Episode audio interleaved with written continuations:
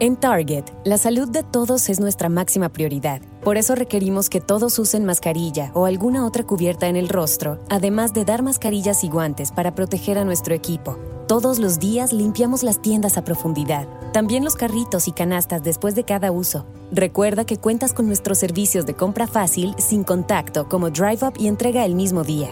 Creemos en estar siempre cuidándote. Siempre lo haremos. Conoce más en target.com diagonal a Bullseye View. The House of Roll journeys far and wide to bring you exceptional quality kitchen and bath fixtures. We've discovered the world's best craftsmen and techniques. Using materials native to the region and tools accustomed to individual craftsmen, we strive for perfection every step of the way. With all of this, you'll see the details of your own story, the story of a life well crafted. This is the story Craft tells. Welcome to the House of Roll.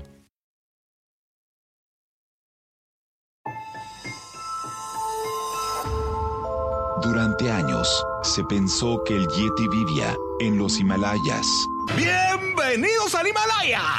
Hoy, después de una extensiva investigación, sabemos que no es así. El Yeti está en México. Y este es su espacio. Yo, check this out.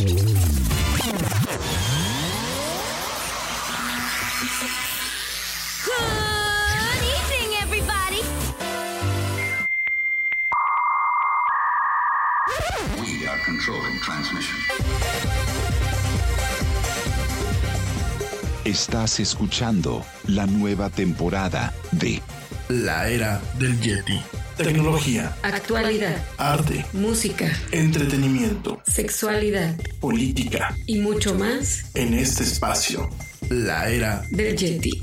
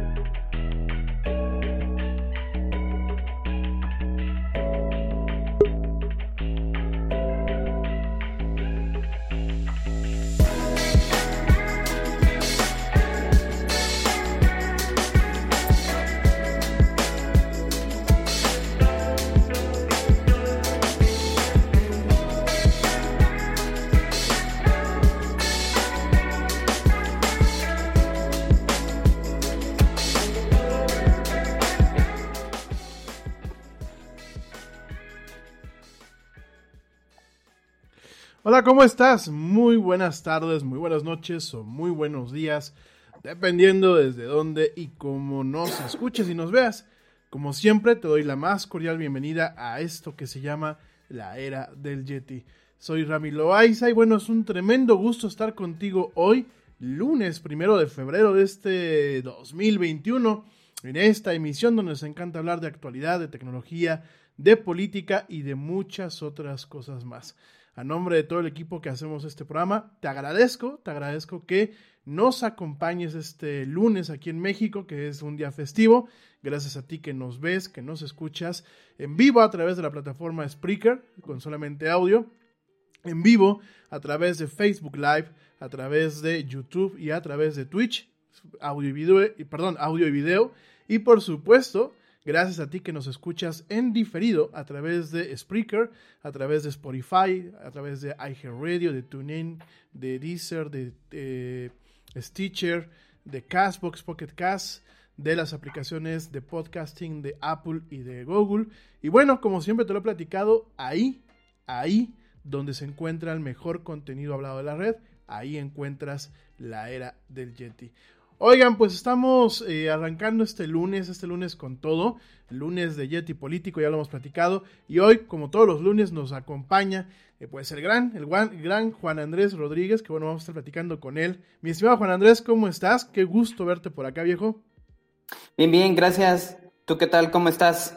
Pues bien, aquí, pasando, pasa, terminando el puente que en esta situación pandémica, no sabemos si es puente, si vamos o venimos, pero aquí disfrutando un ratito el lunes y bueno, pues gustoso de tenerte en esta emisión para platicar de mucha política, de temas muy importantes que vienen para México y que bueno, obviamente afectarán la relación de nuestro país con el extranjero para que la gente que nos escucha afuera pues no se desconecte y no se pierda este programa.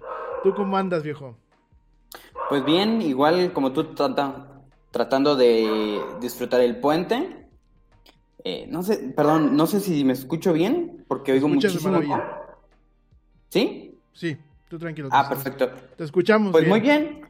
Aquí pasando el puente, como lo bien decías, este, sobreviviendo esta pandemia desde el Bajío Michoacano, pero bastante bien.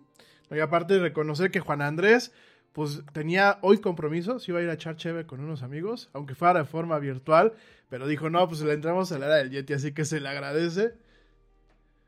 Se le agradece mucho que ande por acá. no, gracias a ustedes por la invitación, como siempre. Eh, tenemos ayer unos compromisos laborales más que sociales, pero tratando de apresurarnos bastante para estar aquí contigo. Te lo agradezco, viejo. Pues esta es tu casa y este es tu espacio. ¿Y hoy de qué vamos a platicar, mi estimado? Eh, sí, bueno, como saben, el próximo 6 de junio en todo el país tendremos las elecciones intermedias, donde se van a elegir muchísimos cargos de representación, de representación popular. Eh, y bueno, pues vienen cosas muy interesantes, sobre todo porque es una elección eh, atípica en muchos, en muchos aspectos.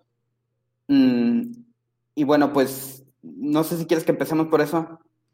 Sí, vamos a empezar con el tema de las elecciones, pero antes de empezar, quiero rápidamente, bueno, pues eh, dar una noticia no tan, pues no tan buena. Quiero, a nombre del equipo que hacemos la del Yeti, de la güerita Laura Núñez, que es la productora, de Juan Andrés, de la doctora Eli, del buen Ernesto, este, Ernesto Carbó, que mañana pues va a estar por acá también.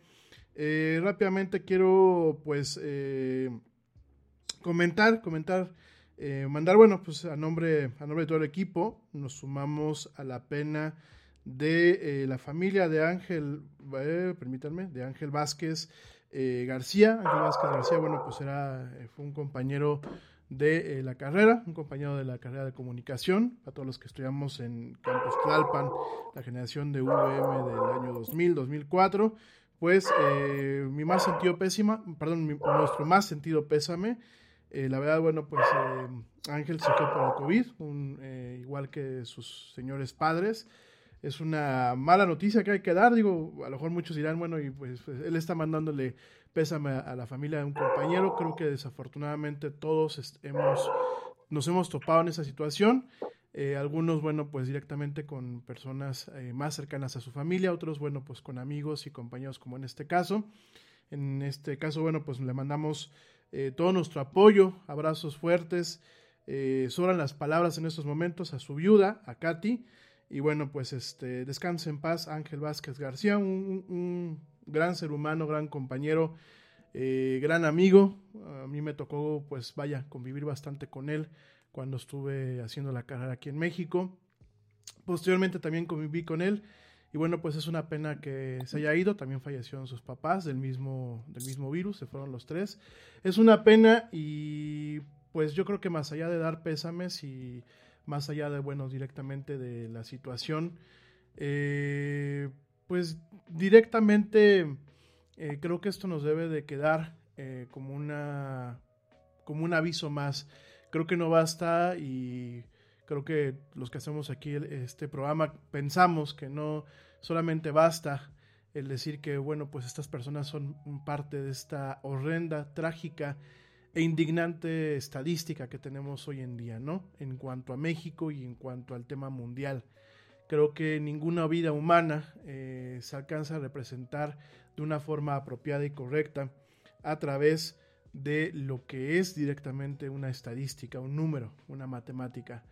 Dicho esto, bueno, pues desde este programa, además de darle el más sentido pésame a la familia de este compañero, a sus amigos sobre todo, que eran pues como su segunda familia, también exhortamos una vez más a la gente que nos ve, que nos escucha, que por favor se queden en casa, que por favor no se arriesguen si no tienen que salir, si no tienen que salir a trabajar, si no tienen que salir a, hacer alguna diligencia como lo puede ser el supermercado, a comprar alimentos y eso, por favor quédense en casa. No, eh, desafortunadamente mucha de la gente que hoy está contagiada y que está falleciendo ha sido por temas de fiestas, ha sido por eh, temas de salir de vacaciones, ha sido por temas de bajar totalmente la guardia. Yo entiendo y creo que entendemos que la cuarentena, el confinamiento que hemos estado sufriendo, pues ya nos ha mermado quizás psicológica y económicamente a muchos.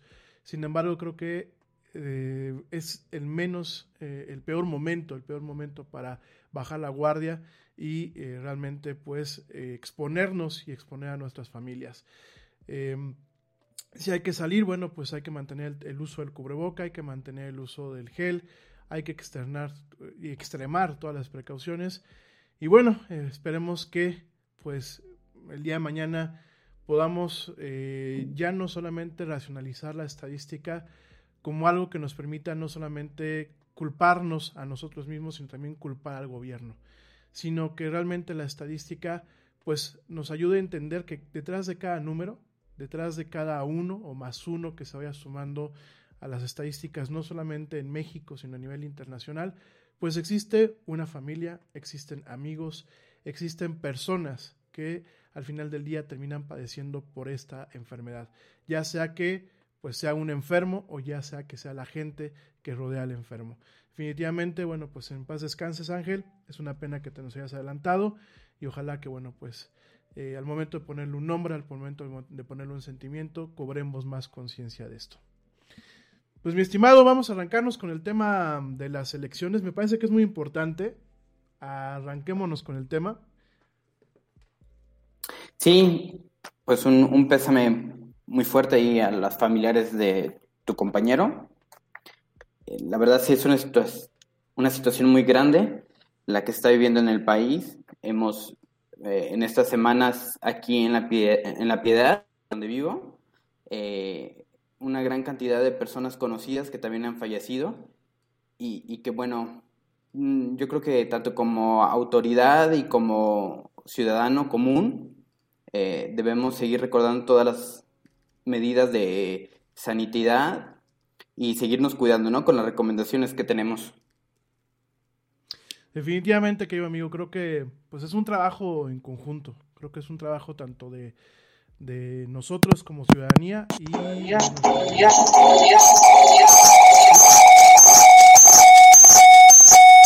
tenemos un pequeño problema técnico ahorita lo arreglamos eh,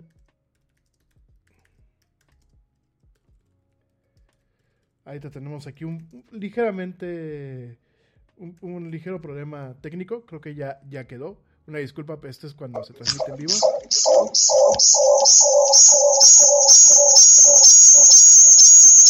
vamos a ver. Mm, ¿Cómo, ¿Ya se escucha? Ya no tenemos mucho eco. ¿Sí me escuchan? Fuerte y claro por acá. Perfecto, muy bien. Creo que ahí está ya todo listo. Ahora sí, si este, quieres iniciamos, Remy, yo creo que hay muchas cosas que debemos de contar, muchas cosas que tenemos que platicar, sobre todo porque eh, los tiempos electorales ya nos están ganando tiempo, cada vez están más cerca de, de- iniciar. Eh, como lo mencionaba la semana pasada, dentro del, del del calendario electoral que marca el INE, este, eh, en este fin de semana fueron eh, asambleas o procesos de elección internos en muchos partidos, ya para culminar esa parte de las precampañas y, y próximamente podría iniciar eh, las campañas formales en todo lo largo y ancho de este país. Y Rami, pues comentarte, eh, vamos a vivir el próximo 6 de junio una de las elecciones más grandes que ha tenido este país, sobre todo el número de mm, funcionarios, el número de representantes de elección, de, elección popular a los que vamos a estar, eh, por los cuales vamos a estar votando, ¿no? Tenemos eh, alrededor de 300 diputados eh, federales, en distritos electorales, en los cuales se van a hacer elecciones.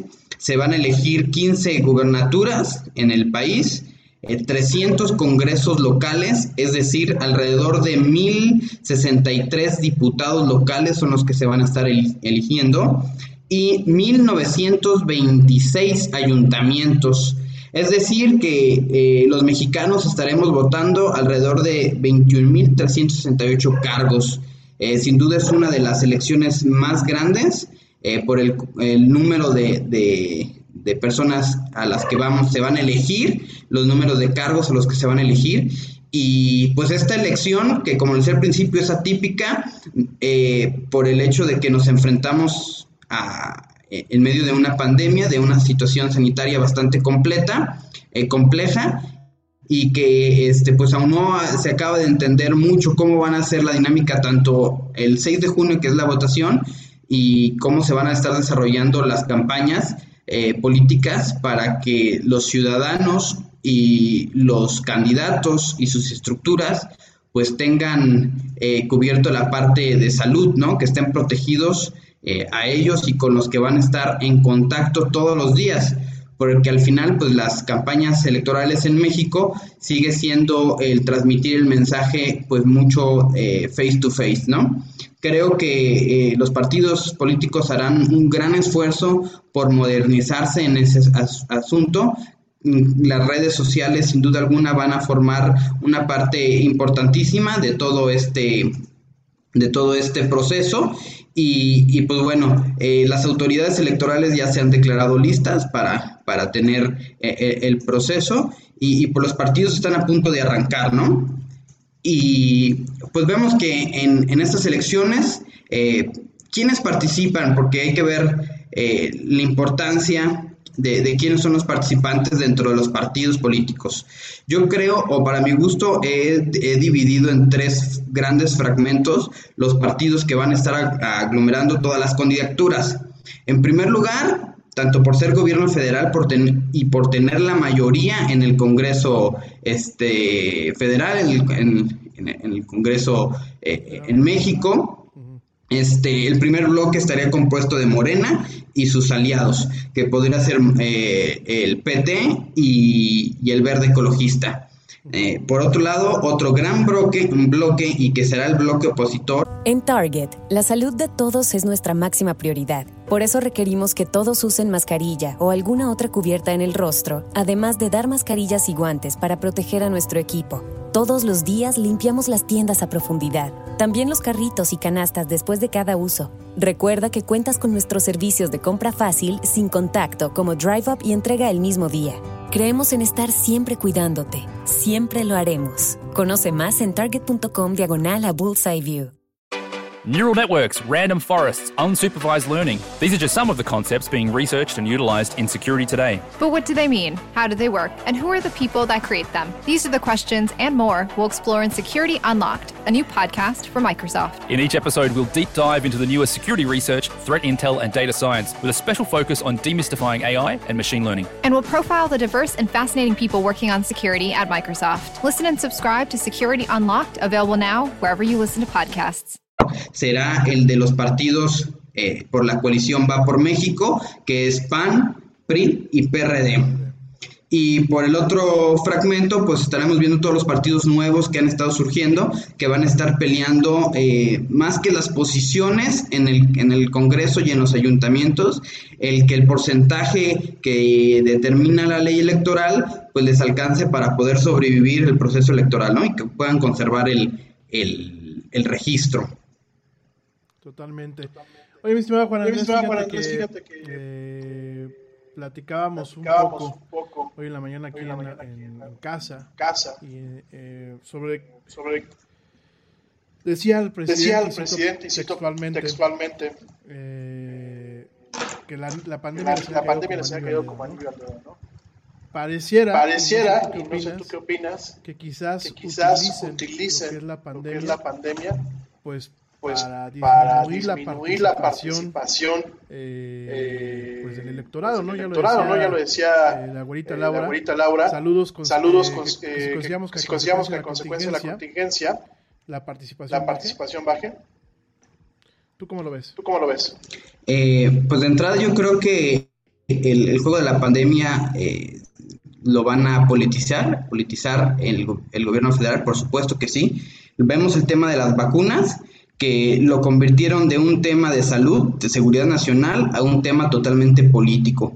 Eh, iniciando con que las vacunas, después de tener México, tener una gran experiencia en en, en- durante muchos años se vacunó sobre sarampión, influenza, etcétera, etcétera, y que tenemos una gran estructura y una gran experiencia, el gobierno federal eh, a- aparta a un lado esa estructura y esa experiencia para montar en, en su ejército, eh, más que de vacunación, su ejército electoral, ¿no? Que son los siervos de la nación, con el no solamente de, de promover la vacuna, sino promover a quien se las está, quien se las está llevando. Y eh, sin duda alguna, pues este, eso, es, eso es una bandera que va a estar tomando el gobierno federal y sobre todo los partidos de Morena, ¿no? los candidatos. Eh, nosotros veíamos el ejemplo de Hidalgo y de Pachuca en el año pasado, que hubo elecciones ya durante la pandemia, que muchos de los focos rojos, los focos, eh, utilizando más bien el semáforo, el, el semáforo como una herramienta política. Es decir, en los lugares, municipios, delegaciones donde conviene bajar la votación, pues se alerta sobre el, el- el semáforo rojo, ¿no? Y entonces, pues esa es la manera en cómo pueden estar jugando a favor para las elecciones. Y, y sin, duda, sin duda alguna, pues este tema de salud, que definitivamente es un tema mundial, pero que muchos gobiernos dentro del mundo le han hecho frente de manera singular y de manera significativa, pues en México, para nuestras autoridades en general, eh, más que eh, ayudar a la población y, ayudar a disminuir esta pandemia, pues el tema para ellos es el electorado totalmente. Queda muy claro, definitivamente creo que lo, lo hemos visto en el, en el pésimo manejo de la pandemia. Eh, nos queda claro y creo que lo hemos platicado, mi estimado Juan Andrés, no sé tú qué, qué, qué opines o qué... Mm, qué- perdón, Rami, no te escucho. ¿Ya me escuchas? ¿Me escuchas por acá? Eh, traemos aquí unos problemillas. ¿Me escuchas? ¿Me escuchas? ¿Le puedes subir un... A ver, súbele. ¿Me escuchas? ¿Me escuchas? ¿No? No. Nosotros sí escuchamos, pero a ver, déjame. Déjame hacer algún. A ver, déjame ver si aquí en. Una disculpa a la, gente que nos están eh, escuchando en vivo. Desafortunadamente, a veces eh, las fallas técnicas pues ocurren. Eh, vamos a hacer rápidamente pues, por acá un ajuste. Permítanme. A ver si, si por aquí traemos algún, algún detalle. Este, la pregunta, ahorita de todos modos se la, se la hago llegar aquí a, través de. Vamos a ver si. Sí, ¿me escuchas por ahí? Ahí, ok, ya tengo otra vez. Bueno, estábamos platicando, perdón mi estimado, traemos aquí algunos problemillas. Este, eh, a ver, que está claro que desafortunadamente la pandemia ha sido muy pésimamente manejada desde un principio por parte de las autoridades. Nos queda muy claro que la ciudadanía tenemos que ponernos las pilas. Sin embargo, bueno, eh, al momento que la ciudadanía no se pone las pilas, creo que eh, el gobierno tendría que haber hecho un mejor papel al momento de manejar la pandemia, ¿no? No hubieron pruebas suficientes, que eso, pues prácticamente desde el día uno fue un problema. Por ahí escuchábamos al doctor Hugo López Gatel diciendo que no, que no hacía falta hacer pruebas, que porque, bueno, su modelo Centinela, pues funcionaba de una forma que, pues, así que casi casi nos dijo tontos a todos los que pusimos en tela de juicio ese modelo, que dicho sea paso, durante la pandemia, bueno, durante la epidemia de eh, gripe aviar, que fue en el 2008-2009, pues obviamente ese fue el modelo que se descartó, por, obviamente por los malos resultados que tenían, ¿no? Eh, tenemos este mal manejo por parte del gobierno, no solamente con el tema, eh, obviamente, pues el, de las pruebas, eh, tenemos el mal manejo al momento de que realmente no se le ha dado los suficientes recursos al sistema de salud público. Tenemos el problema de que desde un principio no se dotó de aquellos suministros necesarios a los médicos para poder hacer su trabajo y para poder cuidarse y no perder la vida haciendo su trabajo, porque hay que, no hay que dejar a un lado que en México es uno de los países donde el personal médico ha fallecido en mayores números que en otras partes del mundo, porque no tenían los suministros adecuados, ¿no? Tenemos obviamente también el tema de que realmente este manejo de los semáforos que pues parecía pantonera, ¿no? Para la gente que nos escucha y que sabe diseño gráfico, parecía pantonera, parecían de estas guías de colores en donde de pronto, pues en la Ciudad de México, ¿no? Era rojo, pero no era rojo. Era rojo, pero podía seguir todo abierto y todo funcionando con normalidad, pero era rojo, ¿no? no, era el naranja, era el naranja eterno, ¿no? ¿Mm? Sí, nunca había escuchado tantos tonos de rojo en mi vida o de, amarillo, este, eh, para llegar al, rojo y en la Ciudad de México, ¿no? efectivamente, el abanico de colores, pues nunca, nunca fue muy claro y más bien hasta confuso, ¿no? Totalmente. Y nos hemos dado cuenta que realmente no había medidas restrictivas, porque pues tú puedes tener al vecino haciendo fiesta y, por ejemplo, aquí en Querétaro, lo digo, pues, este, eh, caiga quien caiga, ¿no? Aquí tú hablas a reportar a algún vecino o algún lugar donde está haciendo fiesta. Para empezar, se molesta el, 911 que les marques para reportarlo, ¿no? Te mandan una patrulla y la patrulla te toma los datos de mala gana y, en, inclusive en algunas veces te piden mordida para ir a, parar la fiesta, ¿no? Yo creo que al final del día los gobiernos, y no solamente el gobierno federal, aunque fue el que puso el mal ejemplo, los gobiernos en general han hecho un pésimo trabajo al momento de manejar la pandemia, ¿no? Dicho todo esto, vienen las elecciones, tú lo acabas de decir, las elecciones más grandes de la historia de México, elecciones que van a ser muy importantes porque, pues es, yo pienso que es el paso para ver si México definitivamente se lo lleva al garito, como, como se lo está llevando ahorita, se está yendo eh, por el dren, todo lo que se construyó después de prácticamente 30 años de esfuerzos, 20 años desde que ocurrió la transición, o realmente existe un contrapeso para frenar una serie de políticas que no tienen ni pies ni cabeza, una serie de medidas que no tienen ni pies ni cabeza y una serie de circunstancias que más allá de que podamos eh, comulgar con algún partido que nos caiga bien o mal el presidente. Definitivamente los números, los datos fríos, la, perspectiva internacional, porque no solamente es eh, periodistas o centros de investigación mexicano, organizaciones internacionales nos dicen, México estás mal en esto, en economía, México está llevando muy mal el tema de los derechos humanos, México está llevando muy mal el tema del derecho al, acceso a la información, México está llevando muy mal la pandemia. Y creo que por más que se pueda echarle la culpa a los gobiernos del pasado, a que se alinearon mal los astros, a un, millón de, a un millón de factores, definitivamente en el día a día vemos que este gobierno está haciendo malas cosas. Dicho, dicho esto, quizás podemos ser realmente mal pensados y decir, es que el, el gobierno está aprovechando la pandemia para que esto se alargue, ver siento en un estado más crítico todavía y se suspenden las elecciones o se posponen las elecciones o sencillamente se espanta al electorado que realmente no va a salir, eh, va a salir, pero a votar no por ellos, va a votar, el voto, va a ejercer un voto de castigo. De alguna forma, pues si este tema de la pandemia se amplifica aún más, pues va a ser un tema pues, para que mucha gente se lo piense. E irónicamente, los seguidores de este gobierno, y digo, las cifras ahí están, son los que más afectados han sido, los que más han fallecido y seguramente los que cual carne de cañón van a salir a votar por este, por este gobierno, desgobierno, como lo queramos llamar. Al respecto, ¿tú qué opinas, mi estimado? Así es, yo creo que el mal manejo de la pandemia y de muchos asuntos importantes para el país que no se han manejado de, manera correcta. También por eso es que eh, la necesidad de que el del bloque opositor, eh, de los tres partidos eh, opositores, pues se unan, ¿no? Se, se hagan la alianza para poder enfrentar pues también lo que viene siendo pues una barrida impresionante que fue en el 2018 con, con donde obtuvo la mayoría en el Congreso eh, en Morena, y pues de ahí es donde se han surgido muchas cosas. Y, pero también hay que ver de dónde sale esta alianza.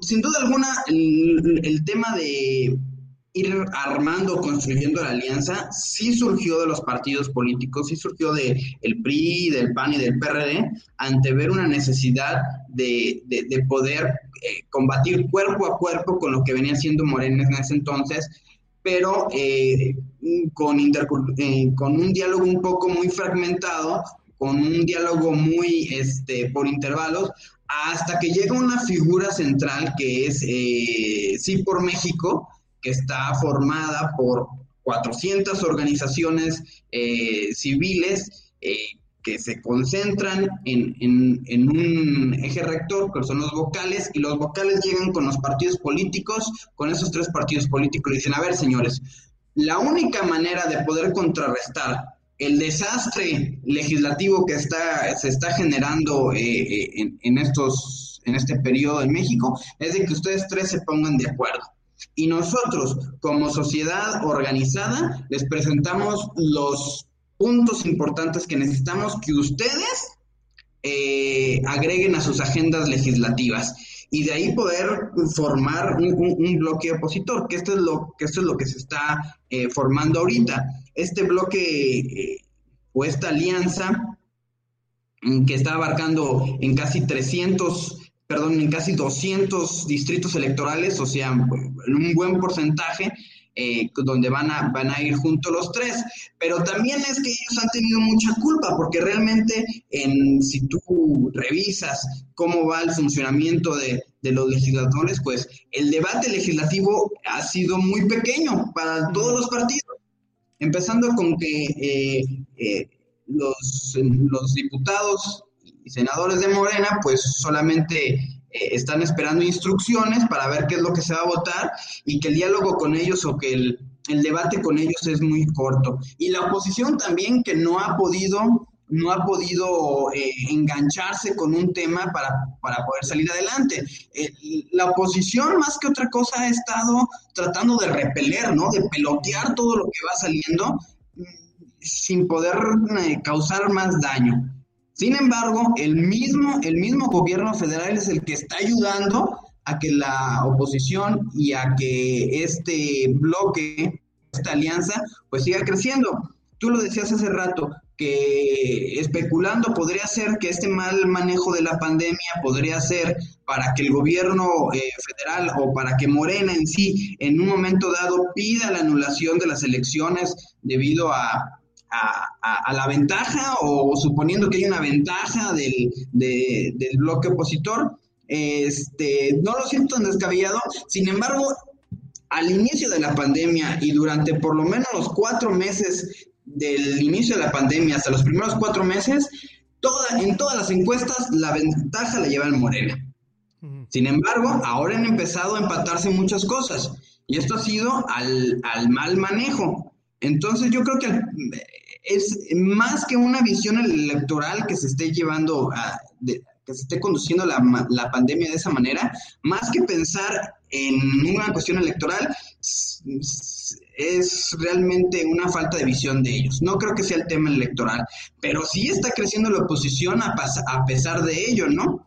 Entonces es lo que está generando. Entonces, retomando, viene un bloque opositor que es eh, impulsado por las organizaciones eh, civiles, por la sociedad organizada, al ver un poco debate eh, legislativo, donde dicen hay que ponernos las pilas, porque también es una cosa preocupante. Las reformas estructurales que se están impulsando desde el, desde el Palacio Nacional va a llegar a un momento en que ya no van a poder echarse para atrás, que ya no van a ser, eh, ya no va a tener un retroceso y que el, el perjuicio o el, el, el gravamen que tengan para México va a ser absoluto totalmente. Entonces, e, esa es la forma en la que necesitan parar la mayoría absoluta que tiene eh, este, los diputados, pero también los de Morena saben que el 6 de junio pueden pasar muchas cosas y ellos pueden perder la mayoría. Entonces, hoy que inicia, hoy primero de febrero, que inicia eh, el nuevo periodo legislativo de esta 64 eh, legislatura, pues le quieren meter todo el asador, toda la carne al asador y todo el acelerador, acelerador a por lo menos 50 reformas constitucionales que quieren impulsar. Eh, de las cuales pues las más importantes podría ser la regulación de las redes sociales, eh, la eliminación de los órganos autónomos, que sería terrible para la democracia en México, que sería un retroceso eh, complicadísimo y que pondríamos a México en, el presidencialismo de Díaz Ordaz o del presidencialismo de los 60 o de los 60 eh, y, y que la democracia estaría, vaya, en peligro constante. Y también otra de las reformas que seguramente le van a meter turbo, pues esa es la contrarreforma energética. Híjole, ahorita vamos a platicar en la agenda. Por aquí tengo dos comentarios. El primero, bueno, pues este, nos hace Esperanza Aguilar. Saludos a mi perita hasta allá, hasta la piedad. ¿Es justa la distribución de la vacuna? Pues, para empezar, ¿cuál vacuna? Porque mm, no hay vacunas. O sea, eh, lo que llegó pues, y no me dejarás mentir, son, son, fueron, fueron de, de, prueba, fueron de lo, de lo, que, de lo que enviaron para parte de un seguimiento de pruebas las eh, farmacéuticas. Al día de hoy, a pesar de que en el sistema COVAX aparece México, no hay un registro de contratos en las bases de datos internacionales sobre cualquier tema eh, de, la, de, adquisición de las vacunas que se hayan hecho. Los más mal pensados, pues decimos que no se compraron las vacunas. ¿Por qué? Pues porque cuestan dinero. Y es eso o seguir apoyando programas clientelares, ¿no? O seguir invirtiendo dinero en las obras maratónicas, este, faraónicas, perdón, como la refinería de Dos Bocas y el, la central de autobuses, perdón, el aeropuerto internacional nuevo, la central de autobuses, pues sí, ¿no? Es que... Eh. Entonces, este... No creo que haya una vacuna, pero no sé cuál es tu opinión, la distribución de, la, de las vacunas, si es que hubiese. ¿Tú qué opinas, mi estimado Juan Andrés? Eh, pues lo comentaba al principio, yo creo que eh, se ha tomado el tema político también en las vacunas y que el gobierno federal ha empezado una campaña de vacunación sin vacunas, ¿no? Entonces, sí están hablando a las personas eh, de la tercera edad para preguntarles si tienen el interés de vacunarles y que posteriormente en otra llamada pues les indicarán cuándo se pueden vacunar, en dónde y a qué horas. O sea, no tienen claro ellos, no hay un, una estructura clara de cómo va a ser, porque lo que nos presentaron en aquel momento en, en, una mañanera donde decía que el, primer periodo tiene que ser a los médicos y a todos los que estén, a todos los integrantes de salud que estén en primer plano, posteriormente los adultos mayores y de ahí lo que sigue. Pero pues no hablan dónde van a ser los puntos de vacunación, cuántos voluntarios se van a necesitar, qué recursos se va a invertir para la campaña de vacunación, eh, cómo va a estar el, traslado de las vacunas, porque también mm, corremos peligro de que en el traslado, o una, dos, o las vacunas queden inhabilitadas, o sea, se echen a perder, o dos, pues sean alcanzadas por la delincuencia organizada, ¿no? Entonces, todas esas cosas, esos pequeños detalles finos de, la campaña de vacunación, pues no la conocemos. Yo creo que en, en lo general, ahorita, sí deberían estar vacunados todos los médicos, sí deberían estar vacunados todas las personas eh, con riesgo, y, pero a una velocidad increíble. O sea, lo, vimos hoy en, la mención del, del, Reino Unido, donde eh, celebran que en un día se hayan vacunado eh, 60 mil personas, 600 mil personas. Es impresionante la a, la rapidez con la que están haciendo.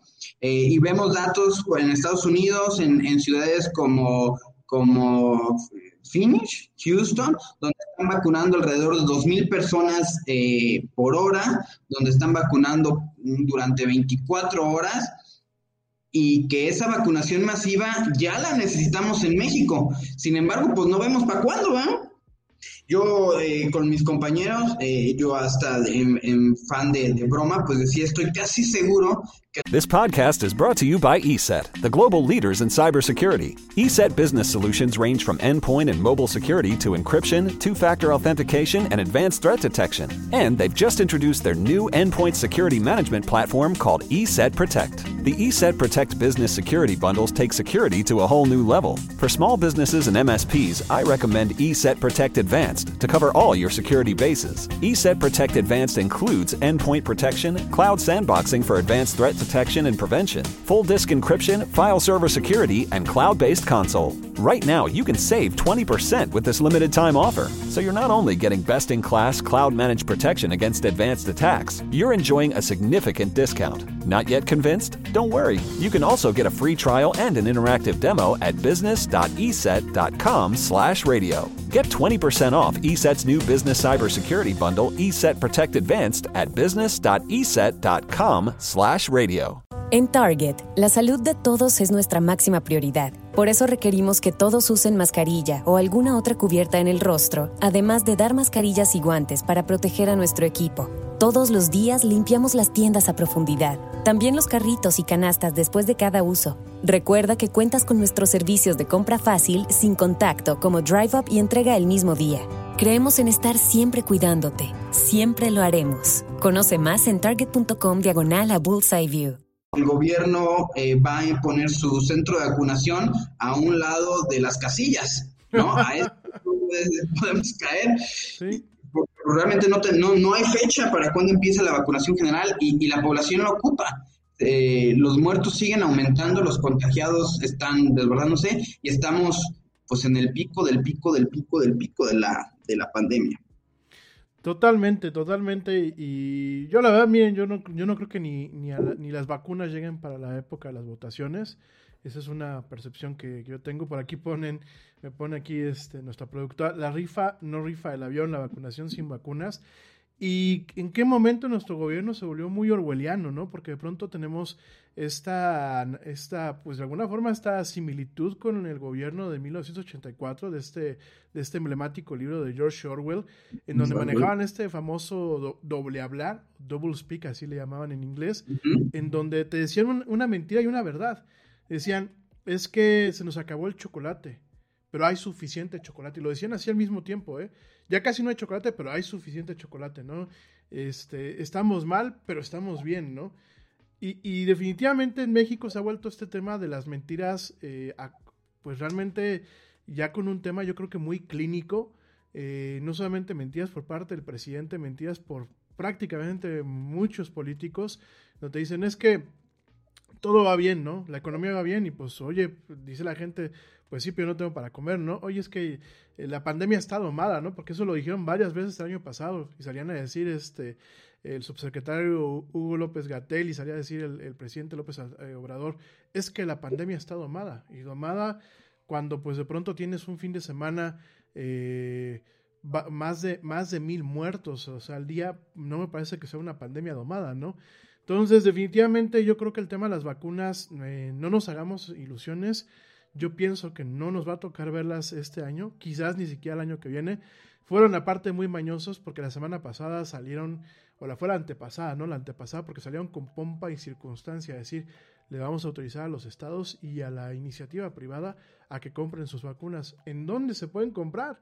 Porque no hay disponibilidad de vacunas. Hubieron temas de apartados, hubieron temas de negociaciones muy, eh, muy cabales, muy puntuales para poder pues apartar ciertos eh, cargamentos de vacunas. Por supuesto que hubo un tema en donde muchos países dijeron yo voy a invertir en, el desarrollo e investigación de la vacuna.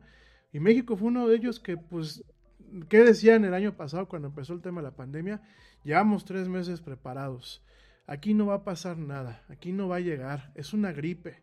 Con un par de estampitas ya la libramos, ¿no? Que aparte fuimos el reír a nivel internacional, porque países que no se fijaban en México de pronto se, nos voltearon a ver y dijeron, pues ven al señor este, pues está como, no sabemos si es es broma, si es un comediante está medio borracho o está medio loco, ¿no? Porque ese fue el comentario que en algunos países se hicieron, ¿no? Cuando salió el señor presidente con el tema de sus estampitas, que sus detentes evitaban que se enfermara, que al final pues yo creo que no le sirvió, que la prueba está que el señor supuestamente está enfermo. No sé tú qué opinas al respecto, mi estimado Juan Andrés.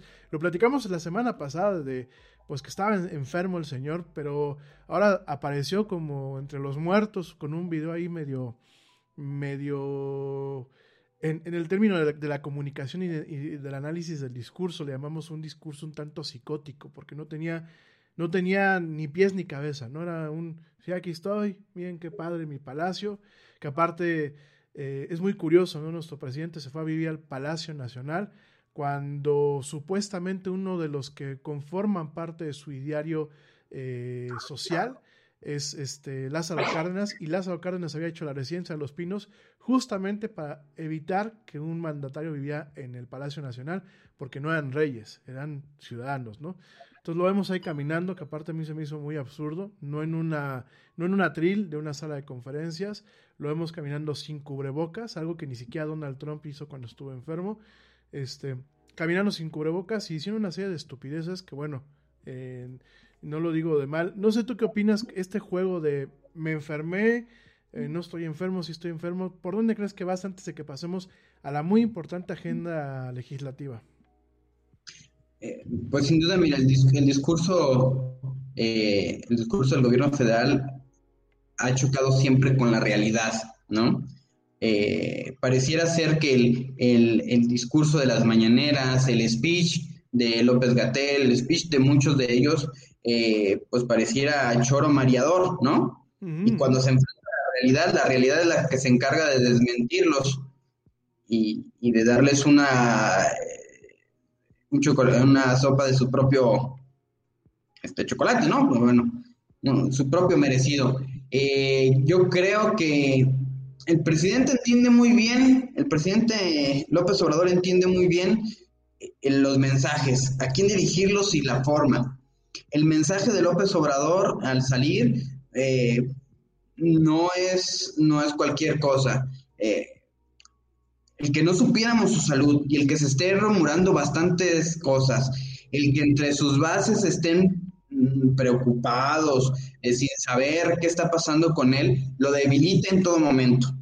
Y su único escenario, su única tribuna de fuerza de López Obrador es las bañarenas y no las tiene y las mañaneras con la secretaria de gobernación, que las está neutralizando, por decirlo de una manera, tiene que buscar un mensaje, no sé si fuerte o no, pero un mensaje dirigido a, aquellos a los que eh, están creando paranoia y los que están creando algunas teorías de la conspiración sobre el estado de salud de, de, de López Obrador.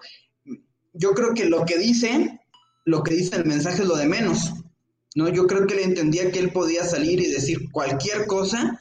Eh, lo, importante es que él lo vieran este, en un estado de salud fuerte. Y por eso tiene que salir caminando. No es lo mismo que te vean sentado, que te vean tras un escritorio, a que te vean caminando. Eso habla de tu fortaleza, de un estado de salud este, que está mejor. Por eso es que lo hacen de esa manera. Ah, y al final de cuentas, eh, pues el mensaje es para tratar de callar algunas bocas y algunos eh, comentarios de preocupación y de que quieran desestabilizar el asunto. Que también ese mensaje puede ir dirigido a las mismas filas de Morena, que muchos están aprovechando la ausencia del presidente y la disputa interna mm, para el próximo proceso electoral para sacar eh, raja política. Entonces tenemos que ver mm, para quién y por qué va dirigido ese mensaje. Sin duda alguna, el que nos dé noticias buenas que hay, que pueden ser cuestionadas o no lo que dice ahí, el mensaje es lo de menos. Yo creo que es ver el, al líder, al líder supremo ¿no? Al líder supremo fuerte, vigoroso, caminando por Palacio Nacional, por un palacio nada, nada modesto, este, y bueno, que, que, que, está listo para salir a enfrentar a los conservadores y al neoliberalismo. Dice el señor los adversarios, que yo creo que tiene más adversarios imaginarios, pero bueno, definitivamente yo creo que sí, sí es una situación muy muy aberrante lo que está pasando. Me queda claro tu, tu, lectura y coincido mucho con ella. Había que plasmar al superhombre, ¿no? Al superhombre porque pues él, para muchos de sus seguidores es el Mesías. Como en otros países hemos tenido otros Mesías, ¿eh? no solamente México, en Estados Unidos pues Donald Trump eh, siguió un poco el mismo modelo que ha manejado el presidente López Obrador. En Brasil, bueno, pues el señor Bolsonaro, a pesar de que ya mucha de su base ha reventado en contra de él, hay que recordar que aún del lado de la ultraderecha, pues él mismo también fue visto de la misma forma que hoy se ve, por ejemplo, a un AMLO, que se ve directamente a un Trump, que se ve directamente a un Evo Morales, eh, este tipo de, presidentes populistas con tintes netamente totalitarios y autoritarios, ¿no? Y queda claro que pues había que presentarlo vivo, ¿no? Este, vivo y, caminando aunque fuera con hilos, ¿no? Por ahí hubo un análisis a los videos que yo, yo me quedé sorprendido porque digo, la gente que ha observado se ha vuelto Creo que si algo positivo ha tenido el, gobierno, desgobierno de este señor es que nos ha orillado al, mexicano de a pie a centrarnos más en la política, a estar un poco más eh, pues observando directamente a lo que son nuestros gobernantes. No sé tú qué opinas al respecto. Y bien esta parte, eh, obviamente tenemos ahorita al señor eh, sin una de sus herramientas, como tú ya lo comentabas, más, más puntuales, que es la mañanera, su pues acto diario de propaganda, porque netamente es un acto diario de propaganda, no es, una, no es un acto informativo, es un acto de propaganda. No lo decimos desde un punto de vista, lo decimos bajo las mecánicas que nos dicta, por ejemplo, pues lo que son las teorías de la comunicación, que nos indican qué es un acto informativo, qué es un acto propagandístico. Esto es comunicación de primer año y se nota claramente pues que el día a día del Señor es, es una constante campaña, es un, constante esfuerzo propagandístico.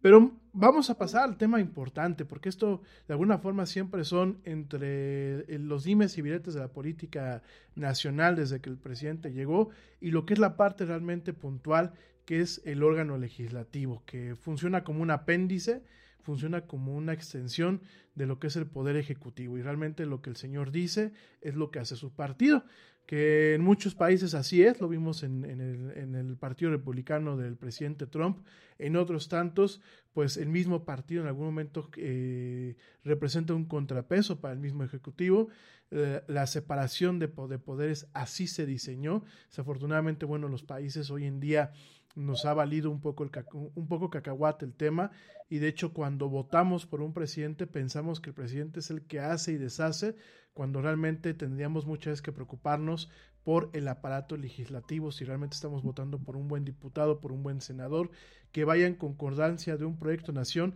y que sobre todo nos, nos escuche, porque pues definitivamente yo no me siento representado por ninguno de los senadores que actualmente gobiernan, por ninguno de los diputados, aún por aquellos por los que yo voté y que pueden estar en, eh, directamente en el Congreso, no me siento representado, siento que pues están muy fuera de la realidad y de contacto realmente con la población parecía que solamente viven pues por el hueso, como decimos aquí en México.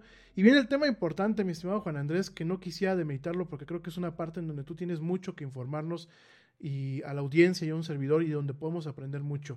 ¿Qué viene en la, en la agenda ejecutiva? Nos platicaste que vienen algunas reformas eh, constitucionales, por ahí viene, leía yo hace unos minutos, un tema de querer modificar la constitución para que pues ya no, ya no exista el reglamento o el requisito de que un mexicano por nacimiento eh, pueda ser diputado, es decir, que pues llegue cualquier persona de cualquier parte del mundo y pueda ser diputado eh, en el cuerpo legislativo.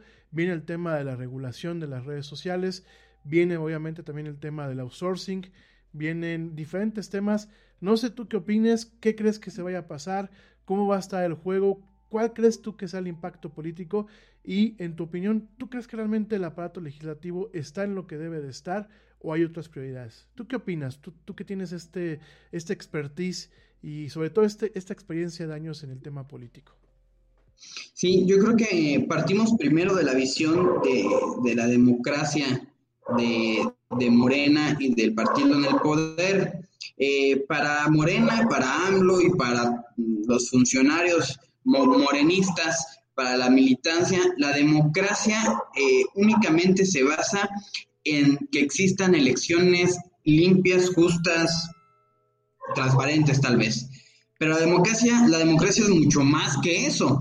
La democracia es un término muy grande, es un tema bastante complejo de entender, de explicar, de plasmar, donde la democracia no solamente es las elecciones, sino que es que fomentar la división de poderes, enriquecer los contrapesos de, del poder legislativo, los contrapesos sociales, que se le dé pauta a la sociedad organizada para participar, que la, sociedad organizada sea un factor decisivo en, en las eh, leyes y en, en, la vida pública.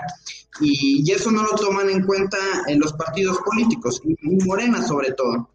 Entonces, partimos de que definitivamente la Cámara de Diputados es un contrapeso y es el contrapeso que necesitamos en este momento, que se necesita tener eh, aceitadito, que se necesita tener, eh, y no solamente que tenga una mayoría eh, de Morena o del PAN o del PRI, sino que tenga los mejores perfiles, perfiles con herramientas legislativas que salgan a dar un debate de nivel.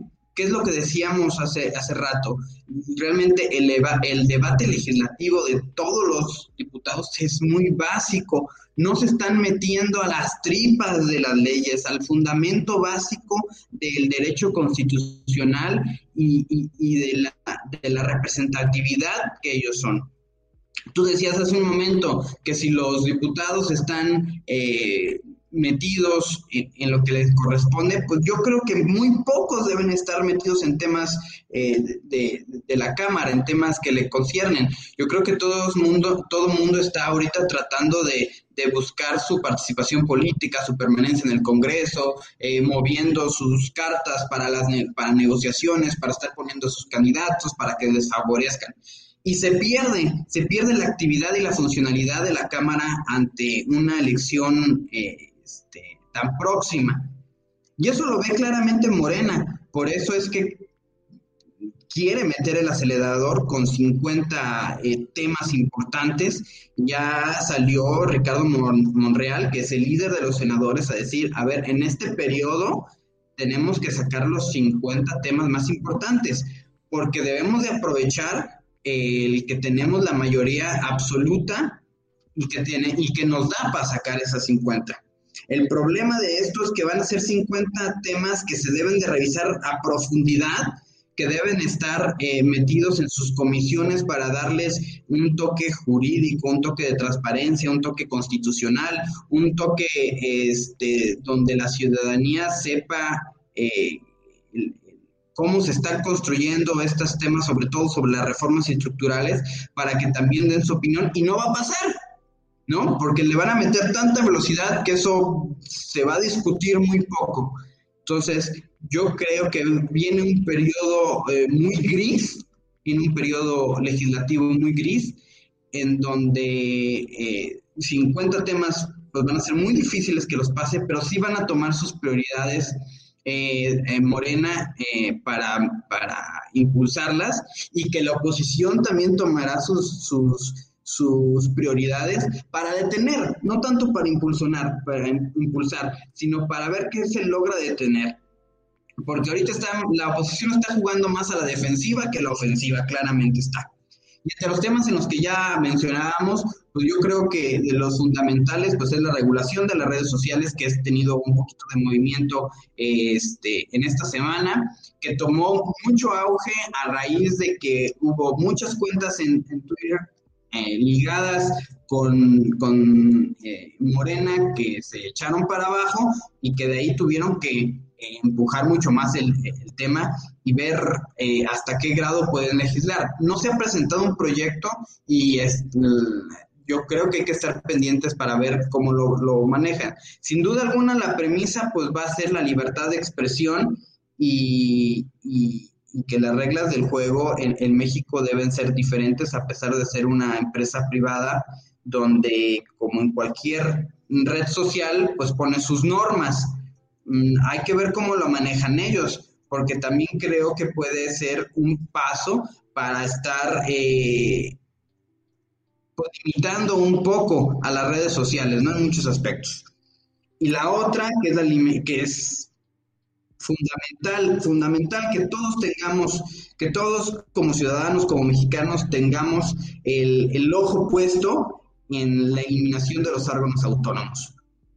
Si se aprueba y pasa la eliminación de órganos autónomos, es un gran descalabro para la democracia mexicana, es un gran retroceso, como también ya lo había comentado hace rato, y, que poco a poco va a ir tomando eh, eh, el gobierno federal, el López Obrador va a ir absorbiendo esos órganos con la justificación de que hay corrupción, de que no funcionan, de que este, ponen más el pie que lo que ayudan, eh, bueno, cualquier sarta de cuestiones, sin ver de lo que partía al principio de esta reflexión, que la democracia precisamente es eso, fomentar impulsar estos órganos, aunque te estén cuestionando, aunque te estén transparentando lo que tú estás haciendo.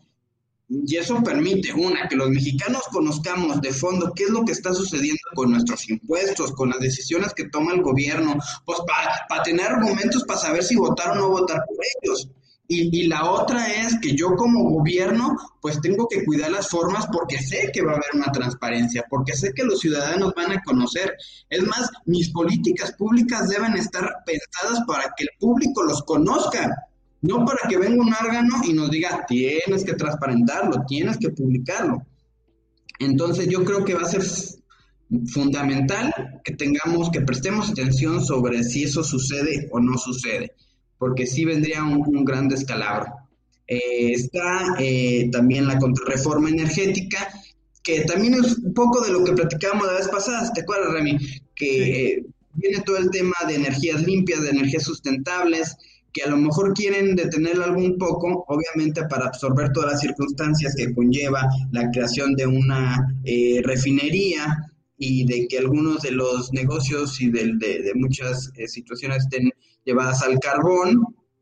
Entonces esta contrarreforma pues podría venir a mermar eso y que nos va a poner en contra en predicamentos internacionales y que cualquier país primermundista, cualquier país este, en el mundo, por más minúsculo que sea, está pensando en tener ya unas este, energías renovables, limpias, eh, funcionales, porque el, el, mismo mundo lo está empujando así, ¿no? La tecnología, la visión a futuro va encaminada hacia allá.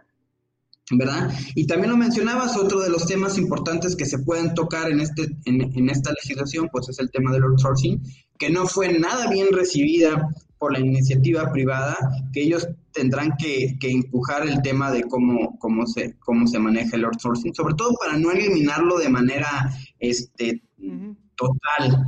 Yo creo que estoy de acuerdo que se debe regular algunos temas, algunos temas sobre declaración de impuestos, de, de, pagar impuestos, de que este, se conserven sus derechos eh, patrón laborales, eh, todo ese tipo de cosas. Yo creo que es, yo creo que es sano y creo que hasta los mismos empresarios están de acuerdo con eso. El problema es cuando lo vas a limitar, lo vas a eliminar rotundamente. Eh, hay que pensar en el en, en los trabajadores y, y, en los empleos, muchos empleos que se van a, a, perder, porque muchas de las condiciones laborales en México eh, están sustentadas con el outsourcing, ¿no?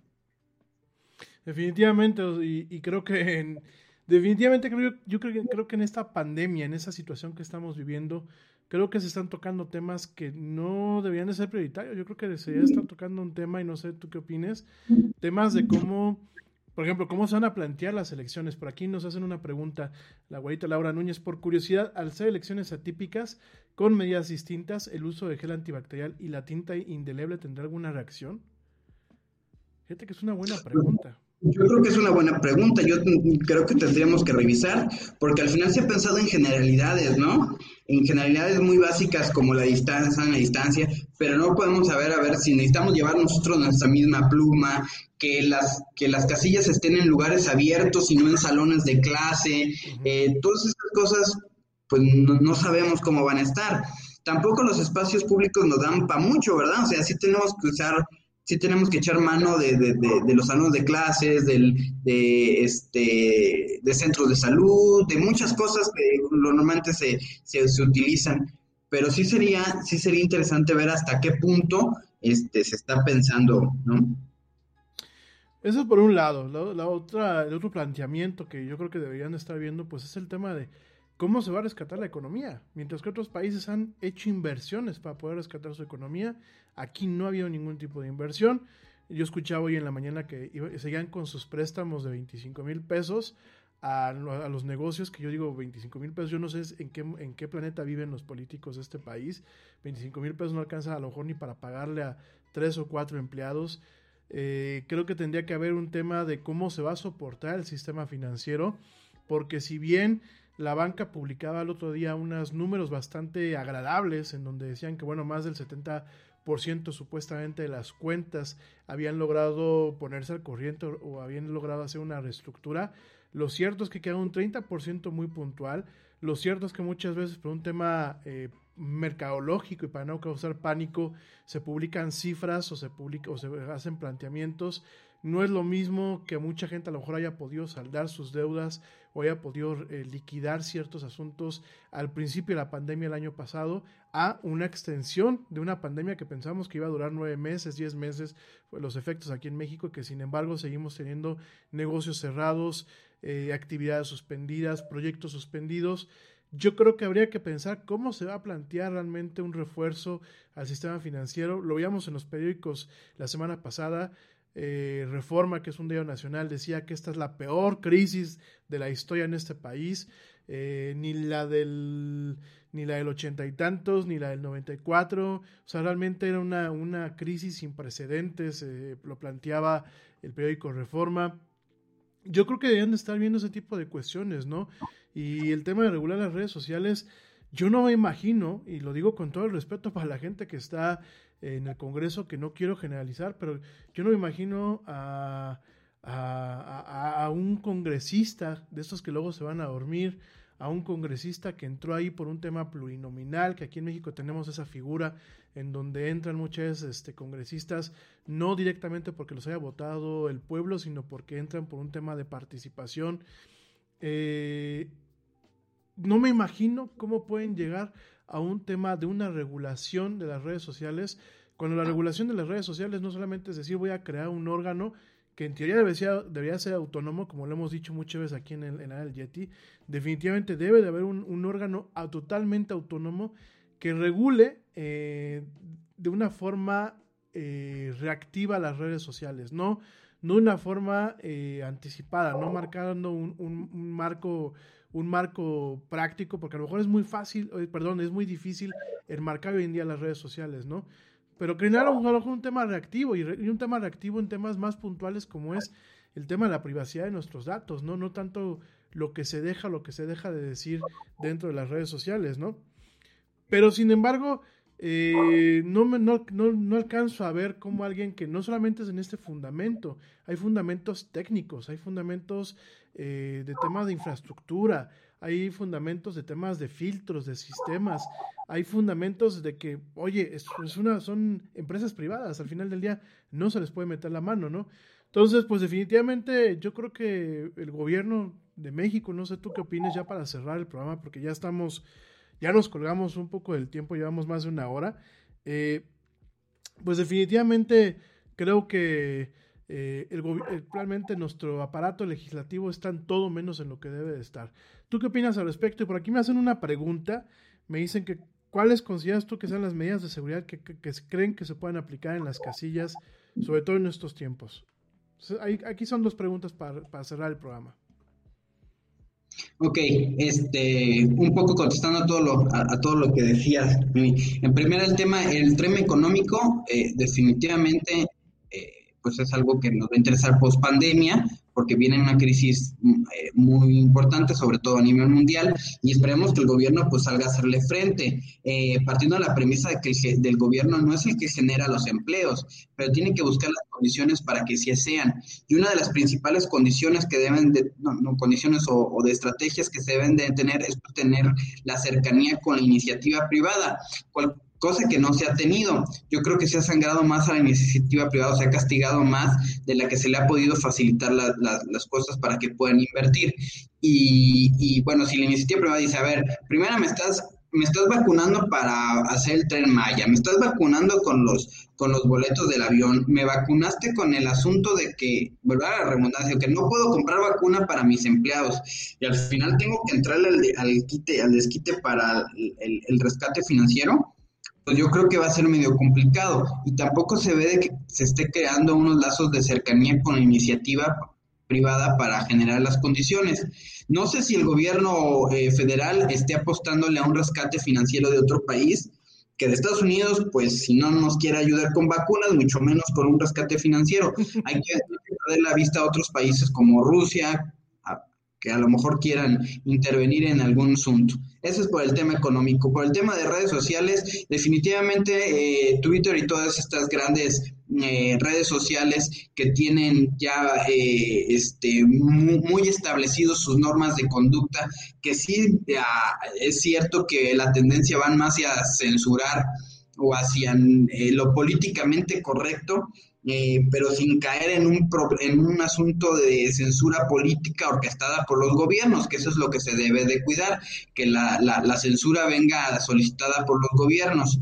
Y, y, si el asunto, la justificación del gobierno, pues es regular los abusos, los delitos, las extorsiones, pues por eso existe una policía cibernética. Más bien a ella es la que se debería de, de, de inyectar un poco de recurso, pues para que siga fortaleciéndose, ¿no? Y la tercera pregunta, que era lo que decían de, este, de las medidas de salud en las elecciones, pues ya es un poco de lo que hemos hablado.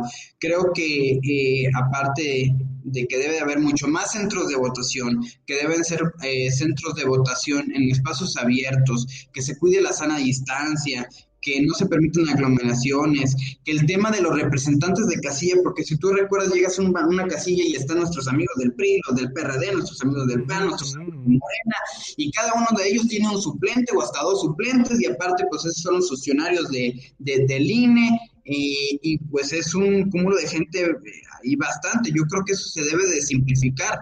Todavía no tenemos claro de cómo se va a hacer, pero tenemos que estar al pendiente de ese, de, esos temas. Y claro que, claro, yo creo que los, los, ciudadanos somos los que debemos de empujar ese asunto. Si no hay condiciones claras de, de seguridad, de salud en los centros de votaciones, no cuenten con mi voto, no voy a participar. Yo creo que es una forma de presionar. Totalmente, me parece que es muy, muy importante lo que comentas. Eh, habrá que ver qué mecanismos de seguridad se definitivamente al final se, se, se, implementan, porque bueno, pues tú y yo realmente aquí en el programa estamos hablando eh, de una forma ideal y realmente es lo que nos gustaría. Sin embargo, bueno, pues habrá que ver realmente qué son los planteamientos que se hacen al respecto en el tema de la seguridad para nosotros. Por ahí leía yo hace unos minutos también que decían, bueno, pues a lo mejor que fuera por cita, ¿no? Por cita de apellidos, de que fueran llegando en vez de hacer una cola y que llegue quien llegue, pues que lleguen así de apellido tal a tal, a tal en tal casilla, de tal a tor, de tal hora a tal hora, ¿no? No sé la logística qué tan complicada sea, porque no faltará el paisano, y ya sabes cómo somos la naturaleza humana, eh, que lleguemos y digamos, es que, es que tenía que cuidar a mi mamá, es que tenía que cuidar al bebé, es que se me hizo tarde y por favor hazme el paro, ¿no? Y al final del día puede llegar a ser el desorden. Yo no sé qué, qué, qué, qué camino podamos caminar al respecto. Definitivamente yo lo veo muy preocupante, sobre todo porque pues vemos a, a una entidad política que nos quiere regresar al México presidencialista de los 70s y de los 80s sin ningún tipo de contrapeso, sin ningún tipo de organismo que realmente pueda monitorear lo que se hace. Eh, yo siempre he pensado que pues que nada debe, nada teme y los políticos no solamente no, no a veces no, no, no profesan eso, sino que hacen las cosas tan evidentes de voy a aniquilar este órgano, pues porque es el que me, el que me cuenta las canicas, ¿no? En vez de decir, cuéntamelas para que vea que todo, para que México vea que realmente tomó una decisión adecuada conmigo, es, es, es, un poco irónico, ¿no? Y es un poco irónico que la gente salga a defender a funcionarios públicos cuando realmente, pues uno los vota, desempeñan un cargo que nosotros como pueblo les otorgamos y debería de existir pues el, el, el, compromiso realmente de hacer un buen trabajo por la ciudadanía, porque últimamente no son monarquías, aunque a veces parecía que, la política aquí en México fuera de monarquías, no son monarquías porque últimamente todos los que están en algún puesto político de alto nivel han emanado del pueblo, han emanado de la ciudadanía. Son ciudadanos, en algún momento fueron ciudadanos de a pie como tú, como yo, como la gente que nos ve y que nos escucha, ¿no? Sin embargo, bueno, pues nos toca ver esto. Me parece muy preocupante, me parece definitivamente muy puntual y muy cierto lo que dices. Ya se nos fue el tiempo, mi estimado eh, Juan Andrés, definitivamente nos, esto es un tema que nos va a dar para las siguientes emisiones. Va a ser un tema que veo que aparte para ser lunes de puente nos ha traído pues mucha audiencia que está muy interesada en escuchar, en, en, tratar de entender creo que lo volvemos a repetir, pues es un tema positivo el que la gente, bueno, pues con este gobierno esté tomando un poco más el protagonismo, estemos un poco más atentos de lo que está haciendo. Creo que hay que hacer aún un mayor esfuerzo de informarnos, de estudiar, de entender, de comprender realmente y de involucrarnos. No solamente involucrarnos desde la comodidad de nuestras casas y decir esto no me parece, sino como tú lo dijiste la semana pasada y me pareció muy puntual. Creo que tenemos que involucrarnos siendo militantes no de un partido, sino de una idea, realmente buscando pues que si aportamos con algo, no buscar el hueso, sino realmente buscar la forma de aportar con nuestro conocimiento, con nuestro trabajo, con nuestro talento al país. Hay mucho talento, hay muchas ganas de realmente enderezar el barco. Creo que México se merece más, no, no sé, eh, nos merecemos muchísimo más, querido amigo y audiencia que nos, que nos ves y que nos escuchas como país. Nos merecemos más que un, pilo, un piso de, tierra y, un, y, una hamaca y un catre, como el, señor presidente en algún momento lo dijo. Nos merecemos más que migajas, nos merecemos más que vacunas eh, que no son vacunas o vacunas que son de dudosa calidad. Nos merecemos más que tanto sinsabor que estamos teniendo, ¿no? Creo que como ciudadanía tenemos que componernos en muchos sentidos, pero también simultáneamente exigir que realmente nuestros políticos estén a la altura de las circunstancias, a la altura de los retos y que dejemos de ver a México como ese México del Pedro Infante en blanco y negro, donde, eh, donde ciertos estigmas como la pobreza eran temas que se vanagloriaban. Creo que hay que cambiar el chip. México es modernidad, México es tecnología, México es talento, México es gente que quiere trabajar, que quiere innovar, que quiere salir adelante. No sé cómo, cómo, cómo tú lo veas. Ya con esto cerramos. Mi estimado Juan Andrés, ¿algo más que decir antes de que nos despidamos? No, nada más yo creo que definitivamente debemos de cambiar la visión sobre cómo queremos a nuestros representantes y de que entendamos bien cuál es su función de cada uno. Yo creo que eh, es incorrecto que estemos eh, eh, calificando a un diputado por su posibilidad de otorgar una beca estudiantil y a un presidente municipal por su capacidad de crear una ley. ¿No? Entonces, este, yo creo que debemos de tener muy claro que nuestros políticos cuál es su función y sobre de ellas exigírselos. Yo creo que en medida de que pensemos en más y mejores eh, herramientas tecnológicas, herramientas que, nos permitan estar en, cercanía con nuestros representantes, más presión vamos a hacer. Pues en fin, te esperamos el próximo lunes, mi estimado Juan Andrés. Este es tu espacio. Ya sabemos claro, que los sí. lunes son de política. Muchas gracias. Qué mejor que un experto como tú para platicarlos. Les comentamos que, bueno, pues el jueves nos acompañan Mónica Coronel y Pepe Posada para hablar de, eh, pues, de, su, de algunas opciones de arte y cultura, de teatro, de tap eh, y de arte escénico. Vamos a estar, bueno, platicando con ellos el próximo jueves. El miércoles nos acompaña la doctora Areli Sánchez, pues para hablarnos más de nutrición y de salud. Mañana estamos con Ernesto Carbó para hablar de deportes, para hablar de tecnología, para hablar de ciencia. Mañana vamos a platicar qué fue lo que pasó la semana pasada en el tema de eh, la bolsa de valores en, en los Estados Unidos, qué fue lo que realmente pasó y cómo un grupo, un grupo en esta plataforma que se llama Reddit, que fue fundado por un mexicano, orgullosamente mexicano, mañana vamos a estar platicando estos temas, pues se encargaron de golpear tremendamente a Wall Street, no tanto por un tema de ganancias, sino un tanto por un tema de burla, de broma y de marcar, de hacer un, un- un- llamamiento, un llamamiento a Wall Street. En fin, pues muchas gracias, mi estimado Juan Andrés, de verdad un privilegio tenerte por acá. Gracias a toda la gente que nos escuchó. Hoy no mandé saludos, mañana mandamos saludos con más calmita. Gracias por habernos visto, gracias por habernos escuchado. Sobre todo hoy, hoy que es puente aquí en México eh, y que es lunes, de verdad eh, la audiencia ha sido muy buena el día de hoy. De verdad, mil, mil gracias. Eh, antes de irnos por aquí comentan, entendiendo la función de cada uno, el voto será ejercido con mayor responsabilidad y si no, pregúntenle a la señorita Paquita, la del barrio. Yo no sé a qué vengo, pero me van a ir diciendo qué, qué es lo que tengo que hacer. Pues la política se volvió una burla en este pleno siglo XXI, México y en cualquier parte del mundo. Hoy tenemos gente que no tiene vocación política, hoy tenemos gente que realmente son payasos y que realmente se alejan de lo que requiere la realidad nacional de un país como lo es México. Para la gente que nos escucha afuera, el próximo lunes vamos a platicar de qué forma afecta eh, que un país como México, que bueno, pues es una de las economías más importantes a nivel internacional y es eh, la segunda, la segunda, la tercera economía en lo que es América Latina, pues en qué afecta el que no le vaya bien al país y de qué formas pueden afectar a otros países, porque pues en ese entorno globalizado no basta voltear a ver por encima del hombro y decir es que yo soy europeo, es que yo soy norteamericano, es que yo soy alemán.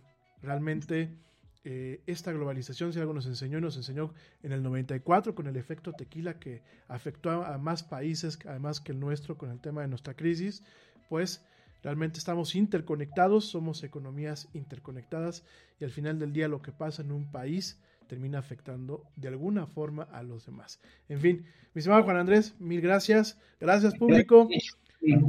Pórtense mal, cuídense bien. Por favor, quédense en casa. Si no tienen a qué salir, quédense en su casa, por favor. Nos escuchamos mañana y nos vemos en punto de las 7 pm en una emisión más de esto que es la del Yeti en vivo. En diferido, bueno, pues nos escuchan en el siguiente episodio en su plataforma favorita. Y bueno, pues como dice el tío Yeti, vámonos. ¿Por qué? Pues porque ya nos vieron. Que tengan un excelente lunes. Hasta luego.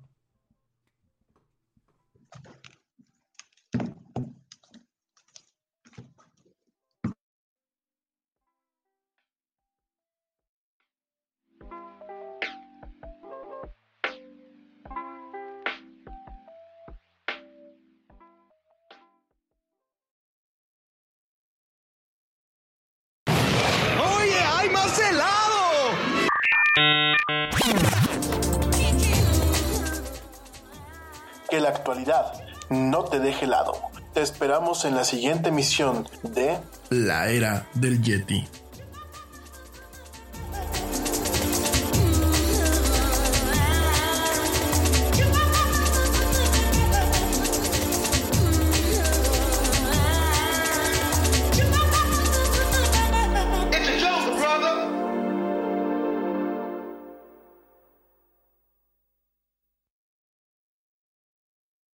Introducing Xfinity's breakthrough Wi Fi speed, now faster than a gig. And with X1, you get access to live TV and top streaming apps. Upgrade today. Go online, call 1 800 Xfinity, or visit a store today. Restrictions apply, actual speeds vary, not guaranteed. Requires compatible X Fi gateway.